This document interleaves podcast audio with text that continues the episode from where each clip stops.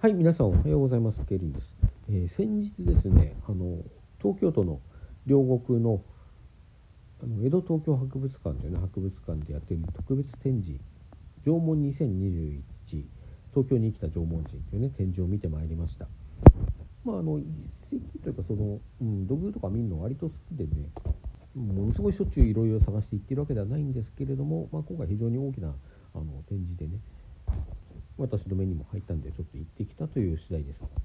まあこれが非常に面白くてですね、まあ言うてすごく、あの、なんていうか、あの詳しいわけではないので、皆さんにね、これどういうふうに面白かったかということを的確にお伝えできるかどうか自信がないんですけれども、まあいろいろね、思ったことなんかを話していきたいと思います。まああの、縄文ということでね、縄文時代というのは大体さっきウィキペディアで見たんですけども、1万6000年ぐらい前から3000年ぐらい前までのあの時代を指すということで、まあ非常に範囲は広いですね。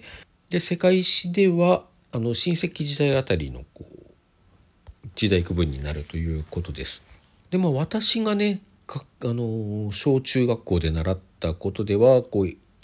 稲作っていうのが弥生時代から始まってそこからこう農耕文化の時代になったんだよ縄文時代は主に狩猟採取を行っていたんだよということになっていたんですが、まあ、最近ではこれもう覆されてますねとっくにね。私が習った時ですらすでにどうもこう縄文後期にはもう終わる頃にはいやあの稲作始まってたらしいよって話がぼちぼちあの聞こえてきてた頃だったと思うんですけれども、まあ、その後のね研究であのどんどんこう稲作だとか、まあ、他の作物をね農耕で作ってたことなんかについても前倒しされてきていて今回の展示の中ではねその、まあ、結構自然をね作り変えて縄文人も作り変えていたというような話であの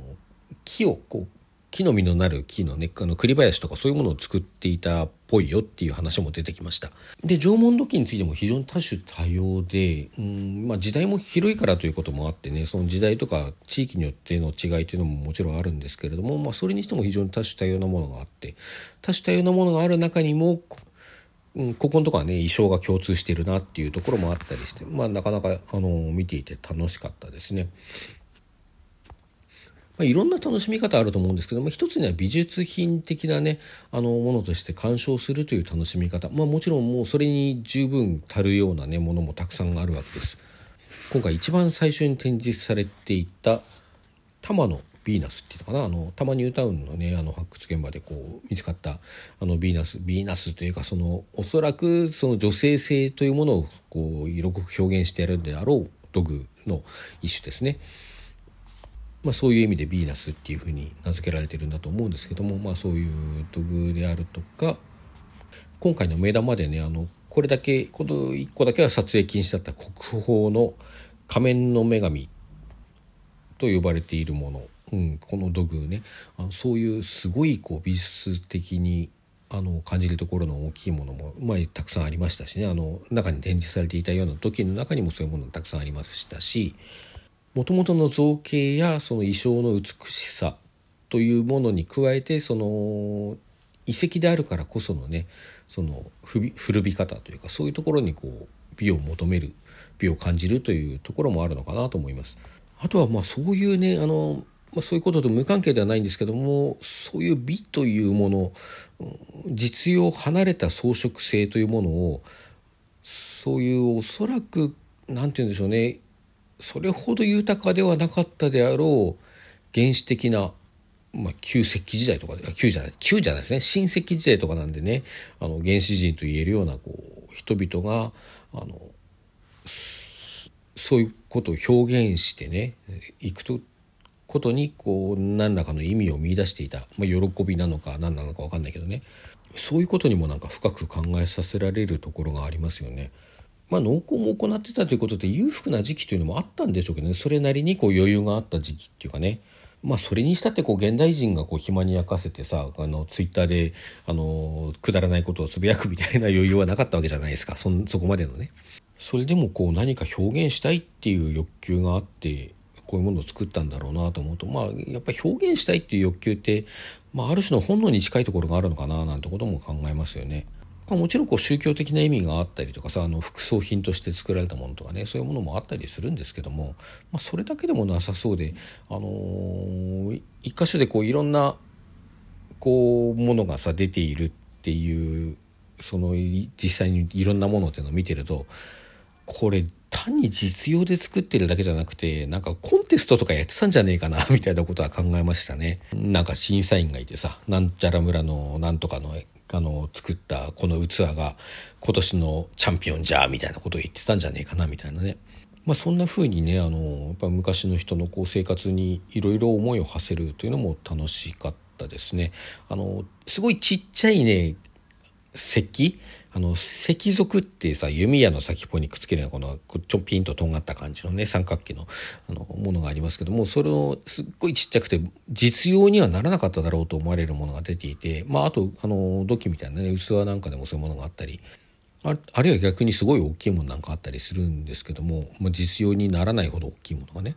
でこういうのって何だろうなと思うとさ、まあ、一つにはその自分の技術をねまあ、誰かに誇示したかったのか単に自分でこう試してみたがどこまでちっちゃい作れるかやってみようみたいな感じになったのかわかんないけどそういうことでやったんじゃないかなと思うと非常に親近感はきますよね。なんか気持ちはわかるみたいなところがあってさ。あるいはひょっとしたら何かの遊びに使ったのかもしれないですよね。人形遊びとかままごとみたいなさ遊びに使ったのかもしれないなとかさ。まああるいは何かねこう呪術的な象徴的な意味があってやったことだったのかもしれないですよね。まあ何なのかは分からないけどもそういうこうやっぱり実用を離れたところに何か何らかの意味を見出してやってたっていうことですよね。あと耳飾りなんかも結構あってさ、もうこんなでっかいもの耳飾りにするって言うと耳ちぎれんじゃねえのみたいなものもあったりするどうやってつけたのか分かんないものもあったりするんですけども、まあ研究者の方には分かってらっしゃるのかな。私は見てても分かんなかったですけどね。で、そういう装飾して楽しむっていうさ、楽しむのか、こう何か性的にアピールするとかね、そういう意味があったのか分かんないけども、そういうことをなんか昔の人もしていたんだなとかさそういうことにね思いを馳せる機会になるわけですよね。あとはあの土器をねここでまとめてのいろんな人が土器を作るためにここに寄り集まってねあの土器を作ってたんだろうなという集落の跡があったりするらしいんですよ。でそこにはねまあいろんな土器があるんだけどもあの下手な土器って書かれてさ飾られてるものがあってねあのまあ見ると確かに下手なんですよ。なんか歪んでたりさ、してね。まあしかしそのね、何千年もさ、前の人、その作った人はさ、何千年も後になってからね、人々がこう、下手な時なんてことをこう書いて、自分のもの、作ったものが飾られるなんて思っちゃいなかったんだろうなと思うとちょっとおかしいですよね。まあ本人の気持ちになってみたらたまらんですね。私のね、明日、あの、同人誌売りに行きますけど、それもなんかね、何千年か後に掘り出されて、下手な小説が 展示されてるかもしれないですよね。そんなことを考えるとちょっと面白くなります。まあその土器作りの集落があって下手な土器なんかがあったっていうのはなんかこう土器作り教室みたいな土器の学校みたいなのがあったのかもしれないですね。みんなそこに行って学んで一人前の土器が作れるようになってから自分の集落に帰ってさそんでこう一人前のあの人間と認められるみたいなさ そんなことがあったのかもしれないですね。まあ、その時の学校についてもそうですけど、まあ、その持ち運んでいたことがさこうこうかけら同士がねこっちの集落とこっちの集落でくっついたことで分かりましたよみたいな例もあったりしてそういう学あの土器作り集落を抜きにしてもあちこちで交易が行われていた形跡っていうのはあるらしいんですけどもそれにしたってこう集落同士だってそんなに密にさくっついてたわけじゃないだろうしあの、